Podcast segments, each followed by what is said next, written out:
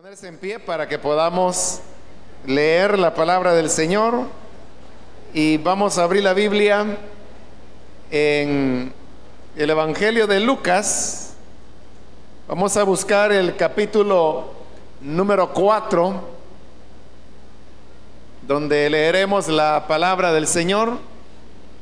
Bien, si lo tienen listo, es el Evangelio de Lucas, capítulo 4 los versículos 18 y 19 que nos dicen, el Espíritu del Señor está sobre mí, por cuanto me ha ungido para anunciar buenas nuevas a los pobres. Me ha enviado a proclamar libertad a los cautivos y dar vista a los ciegos a poner en libertad a los oprimidos, a pregonar el año del favor del Señor. Solamente eso leemos, pueden tomar sus asientos, por favor. Bien, el tema de este año lo pueden ver aquí arriba, justicia y paz para todos. En realidad el tema de la justicia es un tema fundamental en la palabra de Dios, ya que lo vamos a encontrar tanto en el Antiguo como en el Nuevo Testamento. Y lo vamos a encontrar de una manera bastante eh, repetida, porque es uno de los temas que a Dios más le interesan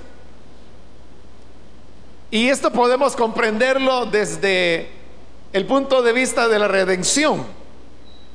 Sabemos que el pecado entró al mundo, como lo explica Pablo, por un hombre, y este fue Adán. Cuando el pecado entró,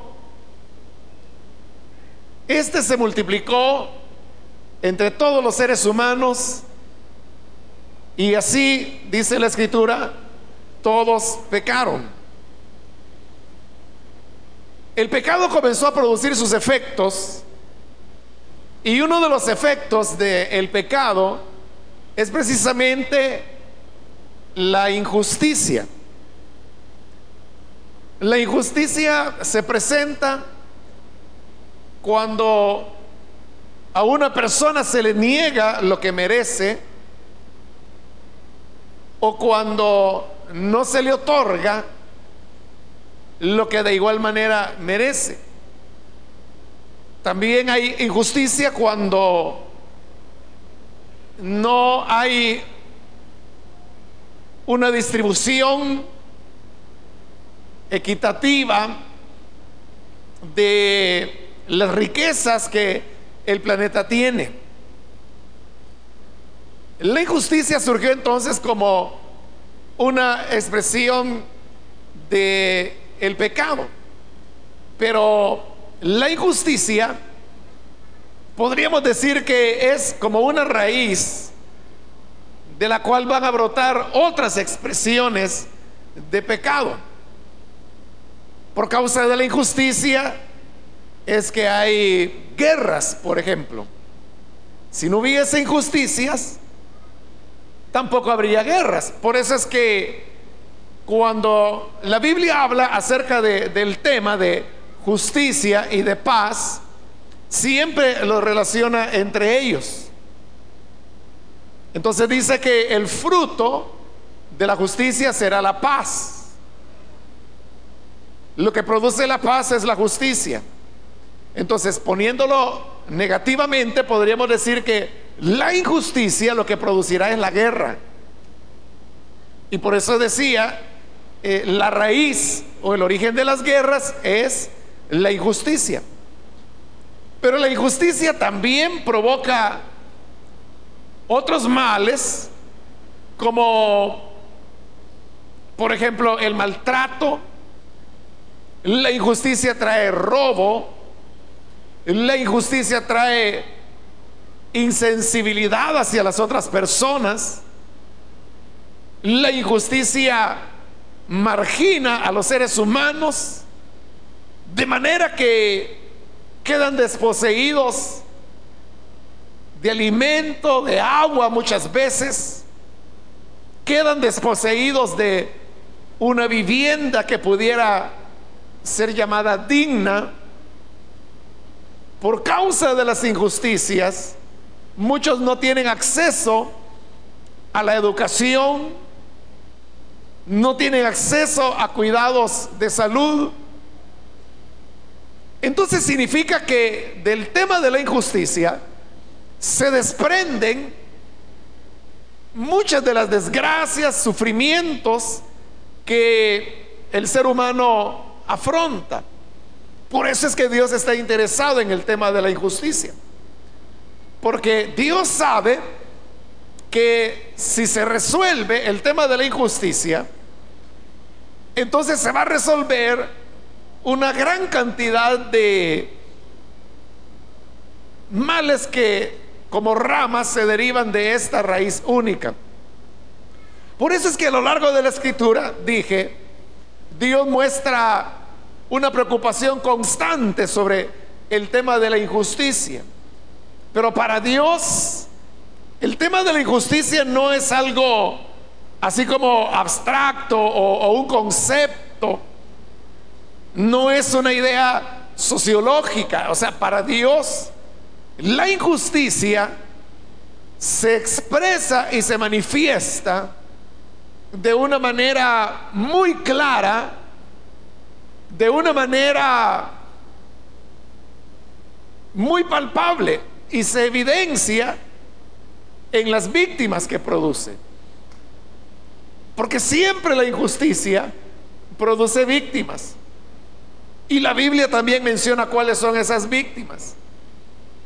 Habla de los extranjeros, en otras ocasiones también se le llama forasteros, pero es lo que hoy en día nosotros llamáramos o llamaríamos los emigrantes, las personas que van de un país a otro precisamente porque en el suyo no encuentran las oportunidades que les permitan desarrollarse como seres humanos. Ese es un efecto de la injusticia, que está produciendo víctimas. Y esas son las personas que emigran y que emigran a costa de su vida. Y emigran no para vivir en las mejores condiciones, sino para ser oprimidos hacia los países donde van. También la Biblia menciona a las viudas y menciona también a los huérfanos. Las víctimas son aquellas entonces que quedan expuestas a la vulnerabilidad por causa de la injusticia. Por eso es que Dios, repito, para Él el tema de la justicia y de la injusticia no es una cosa así en el aire, algo conceptual, sino que para Él la injusticia se manifiesta en que hay víctimas, hay oprimidos, hay pobres, hay marginados. Y la Biblia insistentemente dice, como Dios está al lado de esas personas. Esa es la razón por la cual Dios sacó a Israel de la esclavitud de Egipto. Porque ellos estaban siendo opresionados. Entonces vemos que Dios actúa en la historia para sanar las desigualdades y las heridas que la injusticia produce y poder ayudar a las víctimas de esa injusticia. Entonces vemos cómo Dios en la historia, Él intervino varias veces a favor del desposeído, a favor del pobre. Elías fue enviado a una viuda pobre que ya se iba a quedar sin alimentos para que por la intervención de Dios pudieran tener alimento por aproximadamente tres años. Vemos a Dios cómo se indigna cuando Acab mata por quedarse con la viña de aquel hombre llamado Nabot. Es un asesinato que llegó hasta la presencia de Dios. Eso fue una injusticia. Y Dios tuvo que intervenir ante esa, esa víctima, que era una víctima mortal que se había producido. Dios se indignó cuando David mató a uno de sus 30 valientes solamente para quitarle a, su mujer, a, a, a Betsabé.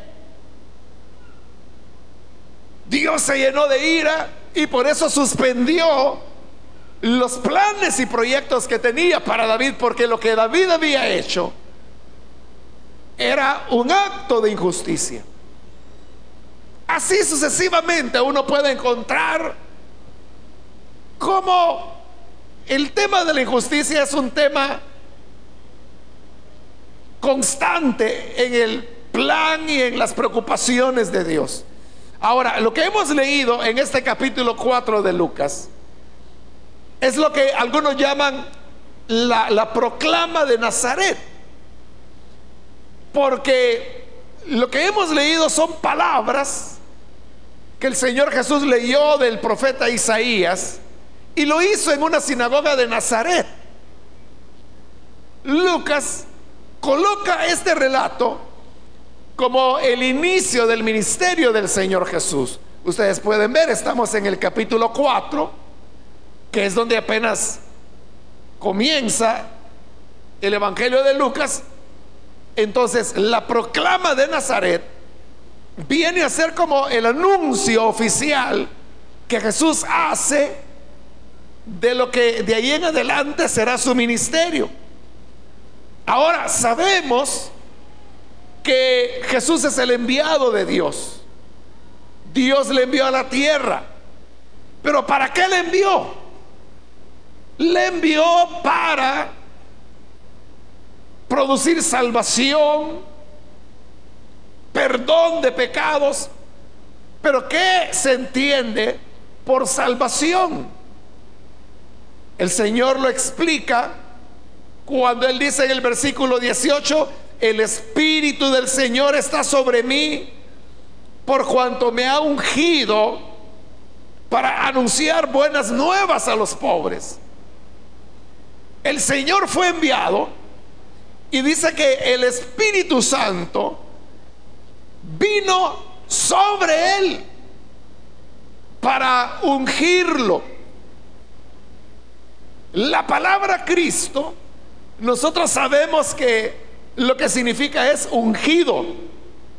Y aquí dice que el Espíritu Santo lo ungió. Pero ¿para qué lo ungió? Dice que lo ungió para anunciar buenas nuevas a los pobres. Es decir, que Jesús es Cristo para anunciar buenas nuevas a los pobres. El Espíritu Santo vino sobre él para ungirlo, para poder anunciar buenas nuevas a los pobres. Es decir, que Jesús es el Cristo para traer buenas noticias a los pobres. ¿Por qué dice que eran buenas nuevas para los pobres? Significa que no había buenas nuevas para las personas que no fueran pobres. Lo que sucede es lo que hemos venido diciendo, que el amor de Dios siempre ha estado en las víctimas. Y los pobres son las víctimas de la injusticia. La injusticia siempre produce daño. Y el daño que produce es que provoca víctimas y las víctimas son los pobres. La pobreza es un resultado directo de la injusticia. No es como a veces se quiere pensar que los pobres son haraganes y como no quieren estudiar ni quieren trabajar, por eso son pobres. No es así. Lo que ocurre es que el, el mundo está organizado de manera tal que es excluyente. Cierra las oportunidades a las personas. Y si reciben una educación es una educación deficiente. Y llegar a la universidad es ya un privilegio. Entonces hay una serie de elementos que se levantan en contra del sueño o las aspiraciones de superación que las personas puedan tener. Por eso es que el Señor dice que Él vino para anunciar buenas nuevas a los pobres. ¿Y en qué consistían estas buenas nuevas? Dice, me ha enviado a proclamar libertad a los cautivos, dar vista a los ciegos, a poner en libertad a los oprimidos. Dice, me ha enviado el Señor a hacer esto. La venida de Cristo no es nada más que otra intervención de Dios en la historia para resolver el problema de la injusticia. Porque vino para libertar a los oprimidos, para dar buenas nuevas a los pobres. Para eso me envió el Señor, dice, y para eso me ungió con su espíritu. Es decir, que las obras de liberación son obras que Dios está tan interesado en ello que es una acción del Espíritu Santo el resolver situaciones de injusticia o de desigualdad. Por eso no nos debe extrañar cuando en el libro de los Hechos de los Apóstoles, en el capítulo 2, se habla de la venida del Espíritu Santo sobre la iglesia.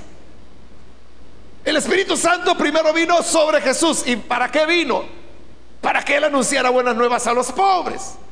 Ahora, en Pentecostés, el Espíritu Santo viene sobre la iglesia. ¿Para qué viene sobre la iglesia?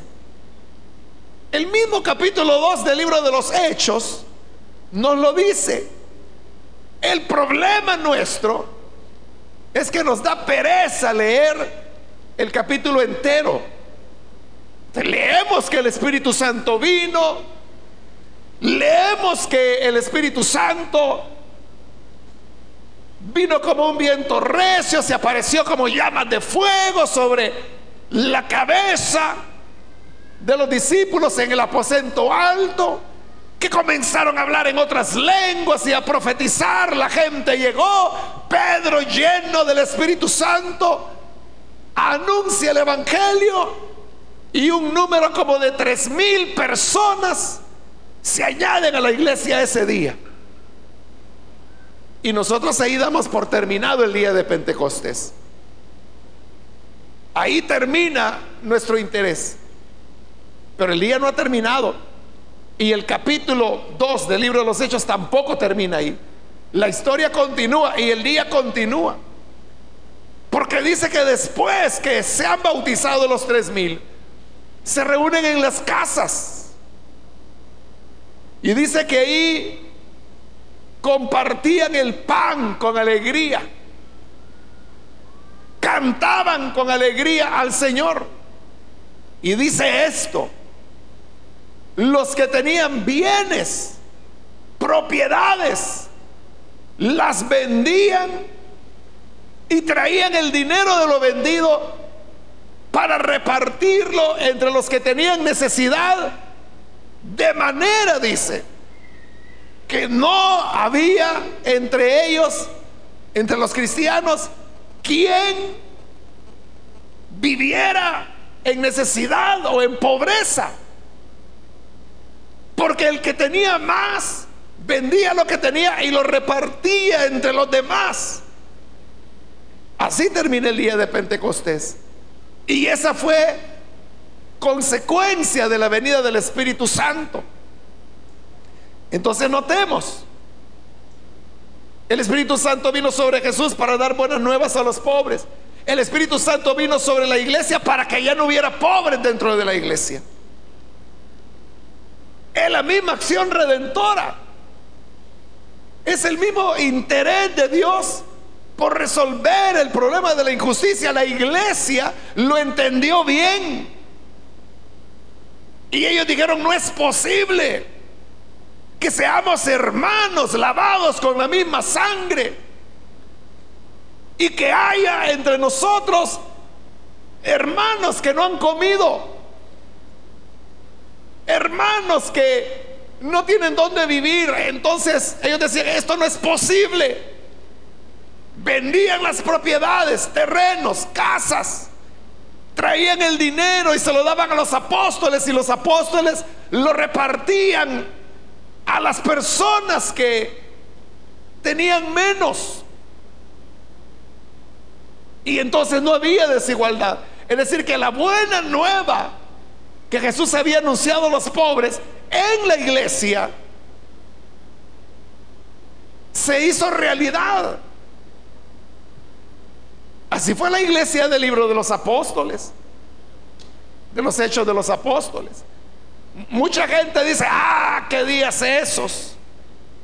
De los hechos de los apóstoles cuando la sombra de Pedro sanaba a los enfermos. ¿Cuándo vamos a tener nosotros eso?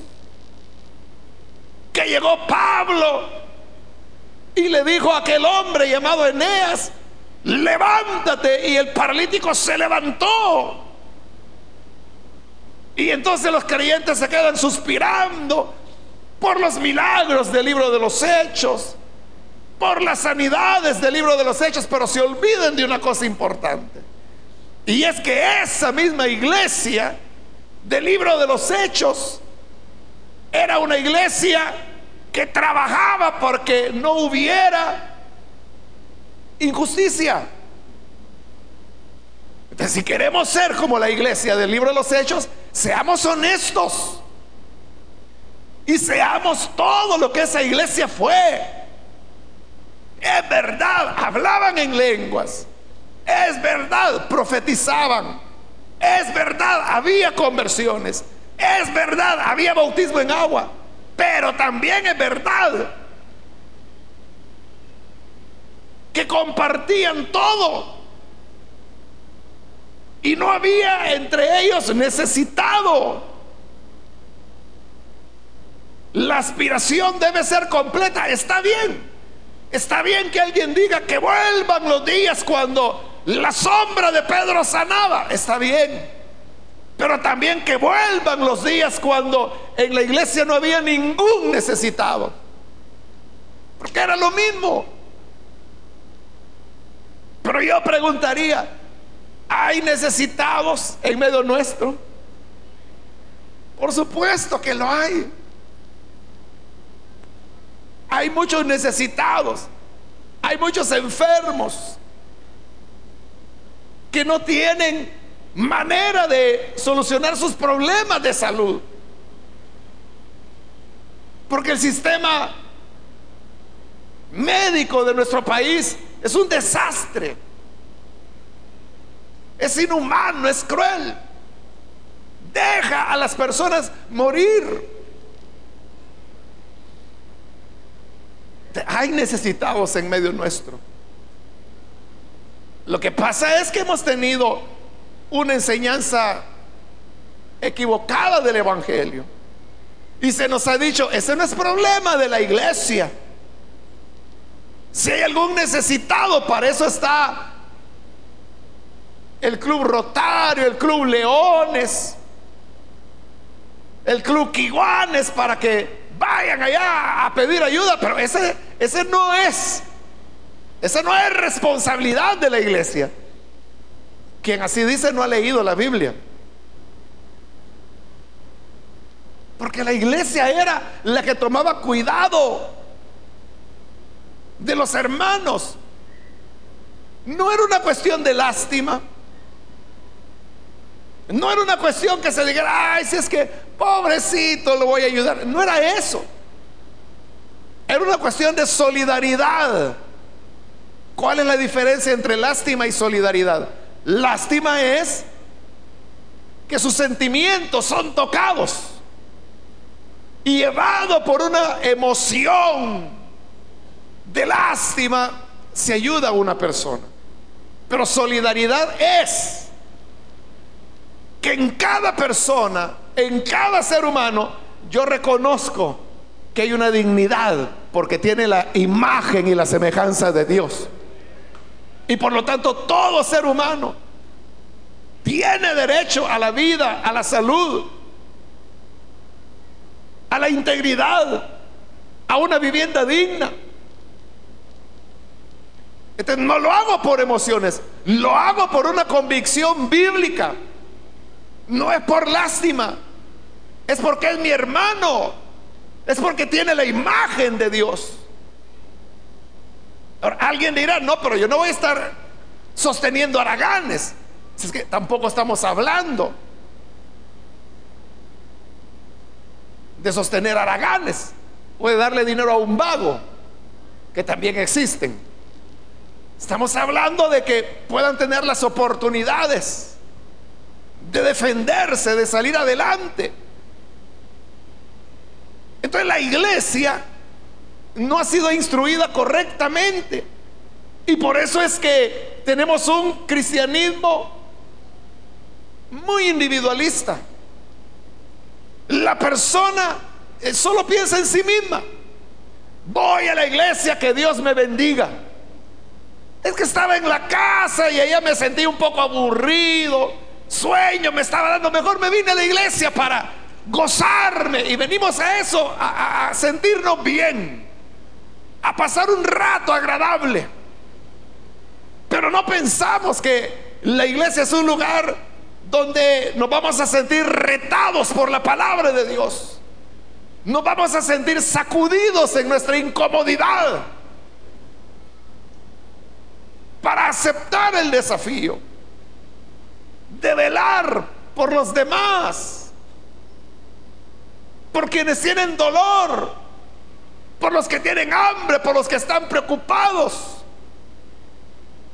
por aquellos que pueden hacer un esfuerzo y enviar uno o dos niños a la escuela, pero el resto se queda en casa porque hay que cuidar a los hermanitos menores o porque hay que ir a pedir limosna.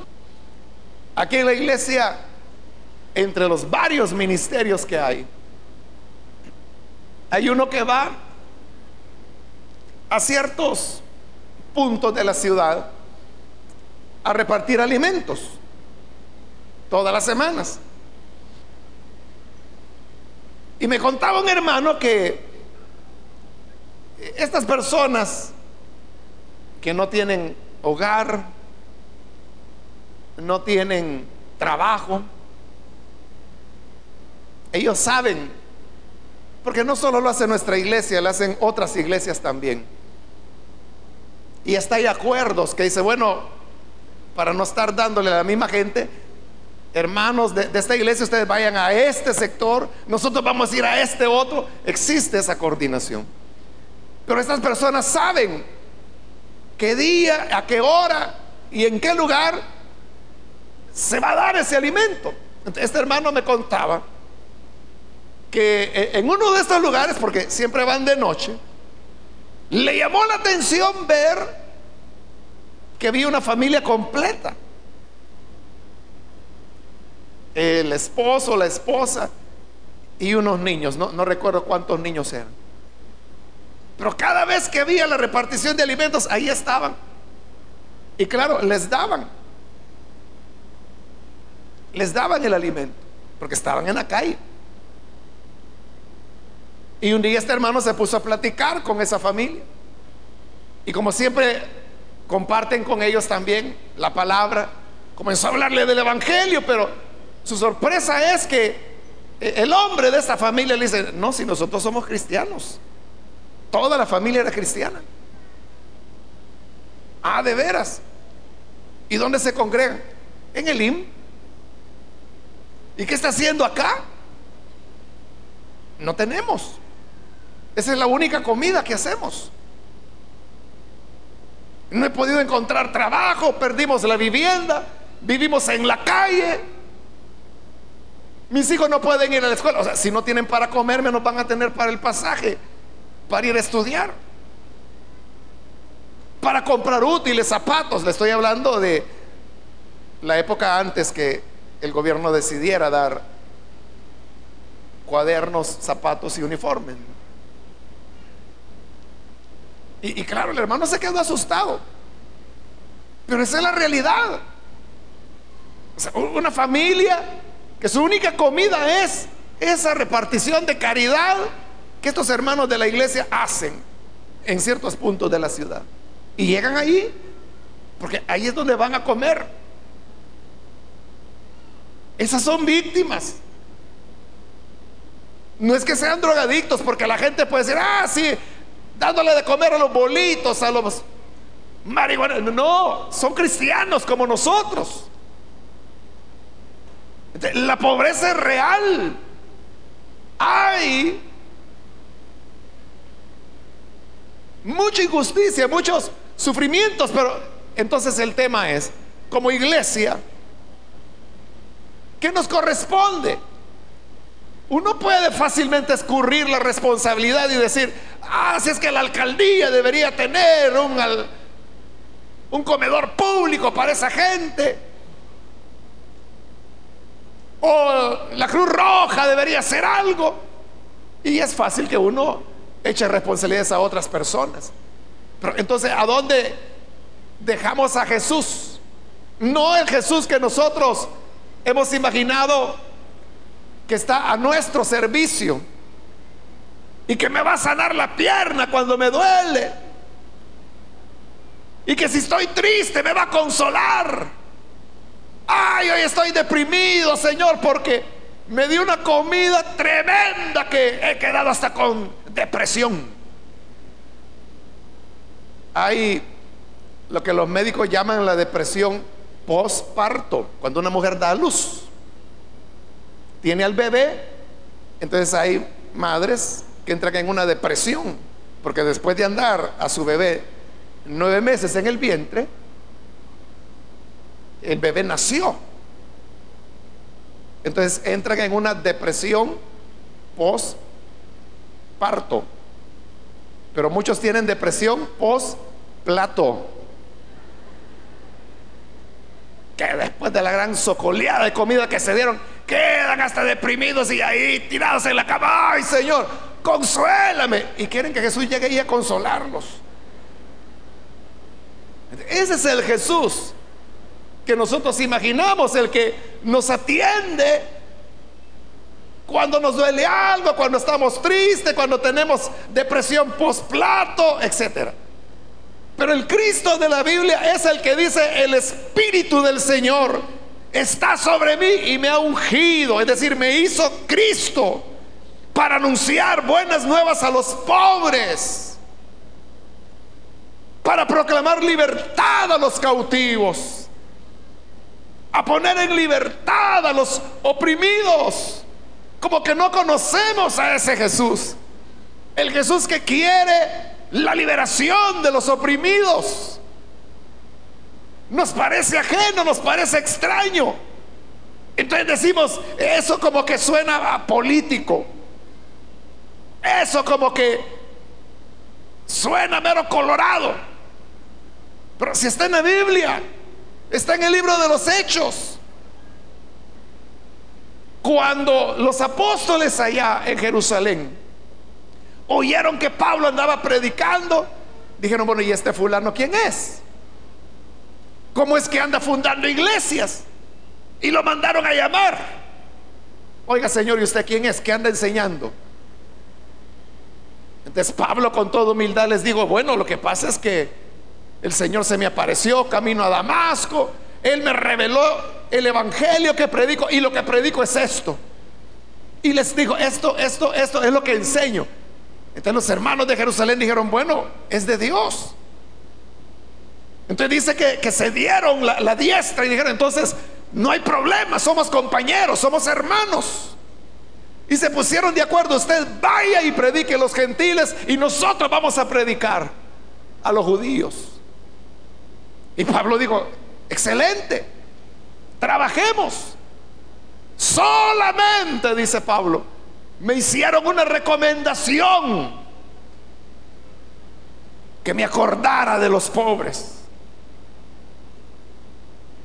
Lo cual dice, diligentemente procuré hacer. Por eso es que el tema de la pobreza siempre estaba presente en Pablo. Y su ofrenda para los pobres en Jerusalén muchas de las de los pasajes de la Biblia que los predicadores usamos para hablar de, la ofrenda que se recoge para la iglesia, Pablo nunca la dijo de esa ofrenda. Él lo dijo de las limonas que se iban a dar para los pobres. Ejemplo, el que escasamente siembra, escasamente cosecha. El que abundantemente siembra, abundantemente cosecha. Eso él no lo estaba diciendo de ofrendas para la iglesia. Él lo dijo del dinero que se estaba recogiendo para los pobres en Jerusalén. De eso estaba hablando. Pero ¿qué predicador le dice eso a usted? ¿Qué predicador le dice, mire, dele bastante a los pobres? Porque si siembra abundantemente, abundantemente cosechará. Nadie se lo dice. Se lo dicen cuando hay que colectar fondos para la iglesia, lo cual no tiene nada de malo.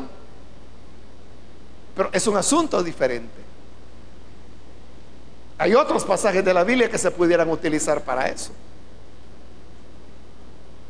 El problema es que esos dos capítulos de la Biblia, segunda de Corintios 8 y 9, son dos capítulos dedicados al tema de cómo resolver la pobreza de los hermanos de la iglesia.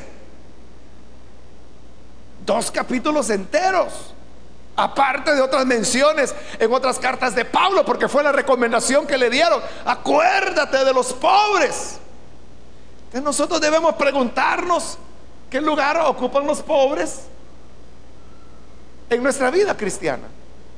Cuando tuvimos nuestra conversión al Evangelio, cambió nuestra percepción o nuestra visión de los pobres o no cambió.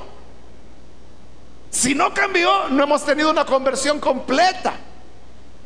Porque una conversión completa debe ser a este Jesús que dice que vino para anunciar buenas nuevas a los pobres. Y que la iglesia del libro de los hechos no solo se limitó en anuncio, sino que ya no hubo más pobres entre ellos. Porque el amor era real, era práctico. Algunas personas han dicho, para descalificar y poner una excusa, que ese fue un fracaso, que los discípulos hicieron eso por un entusiasmo, pero que no sirvió porque después siempre hubo pobres y prueba de eso es que Pablo anduvo recogiendo esa ofrenda para los pobres de Jerusalén.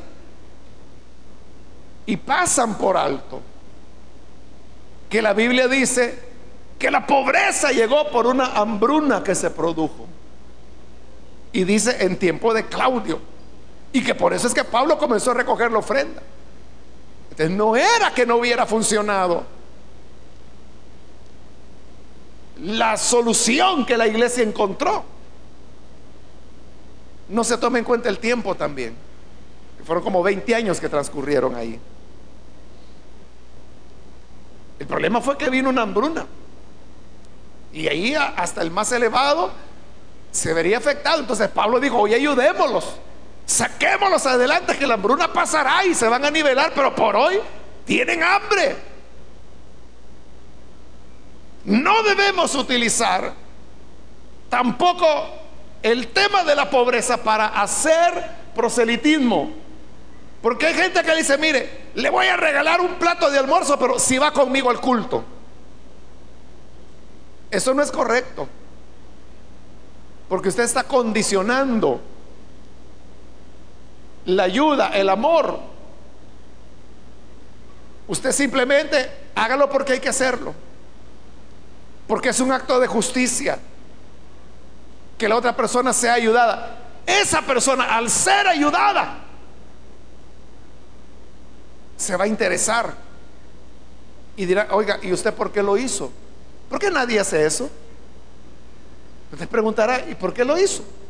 Entonces será la oportunidad para decirle, ah, es que yo soy cristiano, amo a Dios y a través de su palabra yo he entendido que no tengo que tenerle lástima a usted, pero sí tengo que ser solidario con su situación.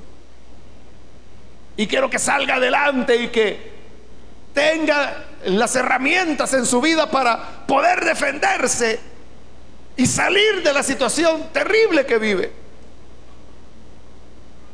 Entonces la fe vendrá por añadidura, pero nunca debemos condicionarla. No, se puede decir vamos a repartir una libra de arroz y una libra de frijoles, pero tienen que ir al culto. Porque solo los que estén en el culto se les va a dar y los que no van no se les da. Los está haciendo hipócritas. Porque la gente va a ir no porque le ha llamado la atención su fe, le ha llamado la atención la bolsa de arroz y frijoles. Pero usted désela sin esperar nada. Y cuando usted se la dé, le preguntarán, bueno, ¿y por qué me la da? ¿Por qué lo hace? Entonces, así es que yo soy cristiano y amo a Dios. Así. ¿Y a qué iglesia va? A tal. Y yo puedo ir.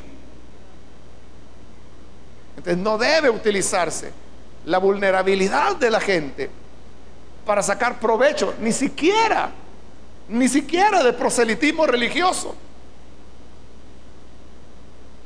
sino que debe ser una, una expresión de amor. Al final de los tiempos, como el mismo Señor Jesús lo enseñó, allá en Mateo capítulo 25, Él dijo que va a separar a las ovejas de los cabritos. Los cabritos irán a la condenación eterna y las ovejas a la vida eterna. Pero ¿qué hace la diferencia? El Señor les dice, porque tuve hambre y me dieron de comer. Tuve sed y me dieron de beber. Estuve enfermo y me visitaron. Fui emigrante y me cobijaron. Y ellos le preguntarán, Señor, ¿cuándo? ¿Cuándo estuviste enfermo? ¿Cuándo hambriento? ¿Cuándo sediento? ¿Cuándo migrante? Y él le responderá por cuanto lo hicieron a uno de mis pequeños. A mí me lo hicieron. El Señor está en ellos. Está en el hambriento, en el sediento, en el enfermo, en el migrante. Ahí está el Señor si decimos que amamos al Señor, debemos mostrar amor hacia estas personas. Porque el Señor dijo, si lo hacen a ellos, a mí me lo hacen. No se lo hacen a ellos, no me lo hacen a mí. Los aman a ellos, me aman a mí. No los aman a ellos, no me aman a mí. Son solidarios con ellos, lo son conmigo. No les importa el hambriento, el sediento, el migrante, entonces no les importo yo. Entonces el Señor no preguntará, ¿ibas a la iglesia? Vamos a ver cuántas horas diarias orabas. Día lunes, vamos a ver cuántas horas orabas. Al Señor no le importa eso. Sino que el tema será, tuve hambre y me diste de comer. Sed y me diste de beber. Iba peregrino como migrante y me recibiste. Los actos de misericordia son los que sanan la injusticia. Y el Señor dijo, para eso vine. Para eso me envió el Señor. Para proclamar libertad a los cautivos. Para poner en libertad a los oprimidos. Si Jesús hizo eso y nosotros decimos que somos seguidores de Él, debemos hacerlo también. Entonces yo termino ya solamente haciendo la pregunta, ¿qué vas a hacer? ¿Qué vas a hacer si este es un tema central en la Biblia? ¿Qué vas a hacer? ¿A qué te llama el Señor?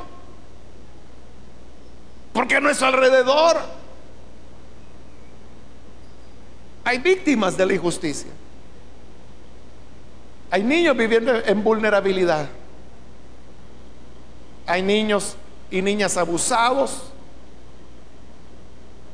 Hay personas viviendo situaciones dramáticas.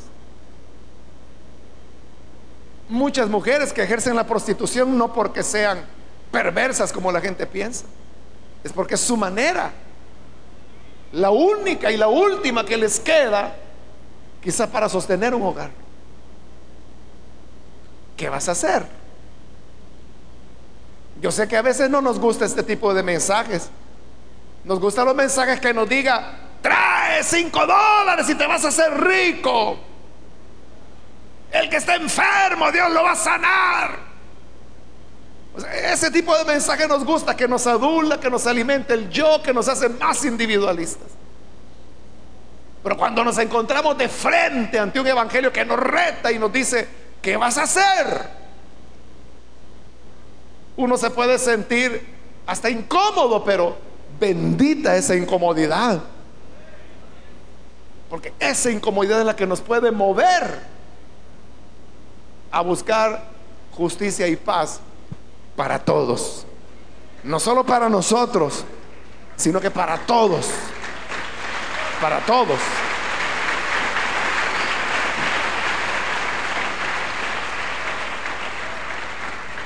Vamos a orar, vamos a cerrar nuestros ojos y vamos a inclinar nuestro rostro. Quiero invitar a aquellos muchachos que han escuchado la palabra de Dios y al escucharla han llegado a comprender que el Evangelio es un desafío grande que tenemos, que no es solamente cuestión de religión,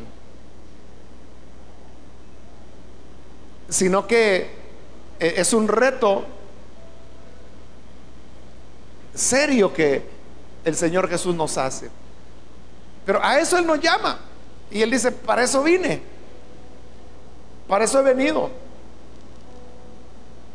Quiero invitar entonces si hay con nosotros muchachos o muchachas que hoy necesitan venir al Hijo de Dios. Venir a Él sabiendo a qué Cristo es el que están siguiendo venir, pero a este Evangelio que ahora comprendes, que sacude nuestra vida y nos reta a ver por aquello que a Dios le interesa, que nos invita a sentir como siente Dios.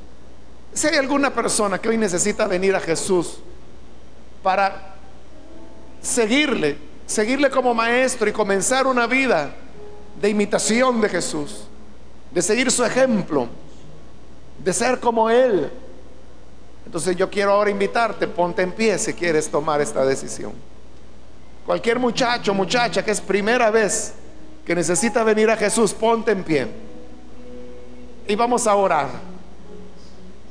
¿Quieres seguirle a Él? ¿Quieres seguir al Hijo de Dios? ven, ponte en pie. Es tu momento, es tu ocasión para que puedas venir. Alguien que necesita venir al Señor por primera vez, ¿quieres asumir ya una vida responsable? Una vida que ya no esté centrada en ti, sino en los demás. Ponte en pie y verás cómo todo el panorama de tu vida cambiará.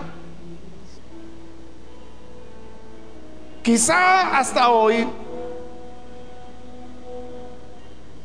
tu vida ha estado centrada en los demás, perdón, en ti mismo, en ti mismo. Y no has dado cuenta del vecino, del prójimo. Pero ahora el Señor te llama para un cambio de vida. Encuentra el sentido de tu existencia viniendo a Jesús. Ponte en pie entonces y ven, vamos a orar. Es tu momento para que te unas a esta causa que lleva ya dos mil años y todavía sigue, todavía hay tarea que hacer, todavía hay mundo que cambiar. Ponte en pie en señal que deseas recibir a Jesús. Con toda confianza en el lugar donde estás, ponte en pie. Si estás en la parte de arriba, de igual manera, puedes ponerte en pie ahí donde te encuentras. Y con gusto oraremos por ti. Muy bien, aquí hay una persona. Dios te bendiga. Bienvenida. Alguien más que necesita venir. Hoy es el momento cuando la puerta está abierta te animo para que vengas al Hijo de Dios. Sigamos a Jesús. Imitémosle a Él. Imitémosle a Él. Muy bien, aquí adelante hay otra persona, bienvenido. De este lado hay un jovencito que pasa, bienvenido también. ¿Alguien más? Ponte en pie, ven, acércate. ¿Alguna otra persona?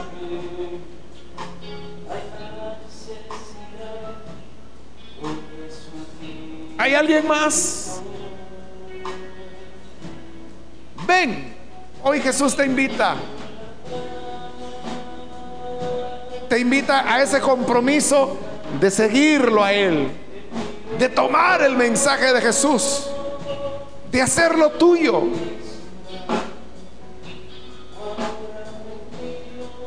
¿Hay alguna otra persona?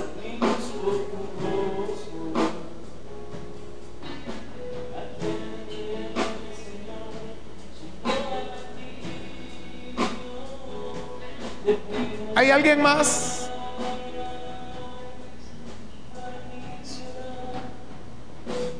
Quiero invitar también si hay muchachos que se han alejado del Señor. Quizá te alejaste por una vida egoísta o pensando en que si te sentías bien o te sentías mal. Pero nosotros no estamos aquí ni para sentirnos bien, sino que estamos para seguir a Jesús e imitarle a Él.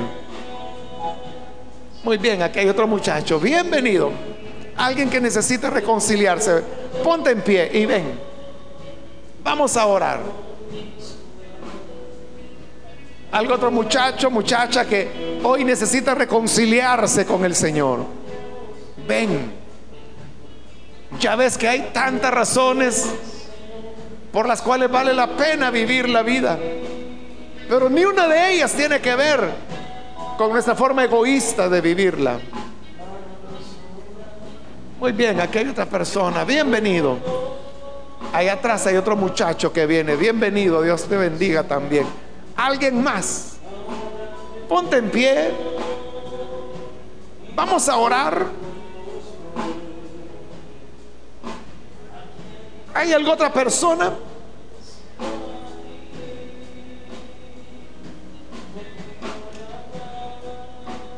¿Hay alguien más?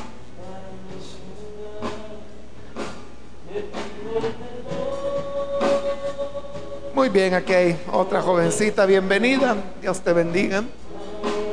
¿Alguna otra persona que necesita venir? Es tu momento. Ven, acércate.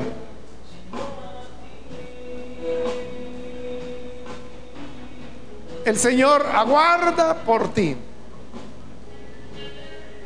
Muy bien, aquí hay otro muchacho, bienvenido, Dios te bendiga. ¿Alguien más? Ponte en pie. Y vamos a orar por ti. Aquí adelante hay otra persona, bienvenida también. ¿Alguien más?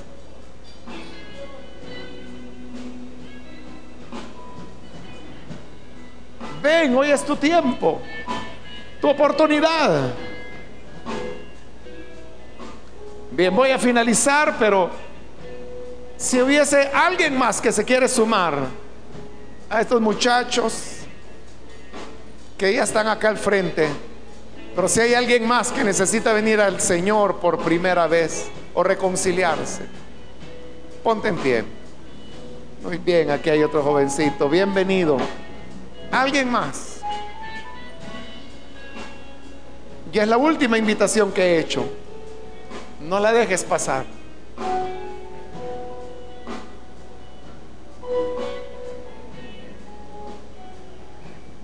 Cada uno de nosotros que estamos acá, que nos decimos seguidores de Jesús, reflexionemos en el mensaje de Jesús. Leamos la Biblia con ojos atentos, desechando los prejuicios, las tradiciones evangélicas que pudieran nublarnos, leer correctamente las escrituras y entendamos lo que Dios quiere que vivamos cada día de nuestra vida. Pidámosle a Él que nos ayude y comprometámonos a seguir e imitar a Jesús. Oremos entonces, Señor, gracias te damos por cada una de las personas que están aquí al frente. Gracias porque cada día tú continúas salvando y añadiendo a tu iglesia los que han de ser salvos. Gracias porque a través de tu palabra y de tu Espíritu Santo continúas alcanzando personas, perdonándoles e invitándoles a seguir a tu Hijo Jesús. Bendice a estas personas que ahora se arrepienten de su modo egoísta de vida para comenzar a vivir al servicio tuyo y al servicio de quienes necesitan. Ayúdanos a todos los que estamos en la fe para que podamos, Señor, imitarte, conocer tu mensaje, amar la razón de tu venida para seguirte cada día de nuestra vida y que no nos alejemos de ti. Quédate con nosotros. Ayúdanos a obedecerte y a ser imitadores fieles de tu Hijo Jesús. Gracias te damos, bendito Dios, porque eres bueno y porque para siempre es tu misericordia. Amén.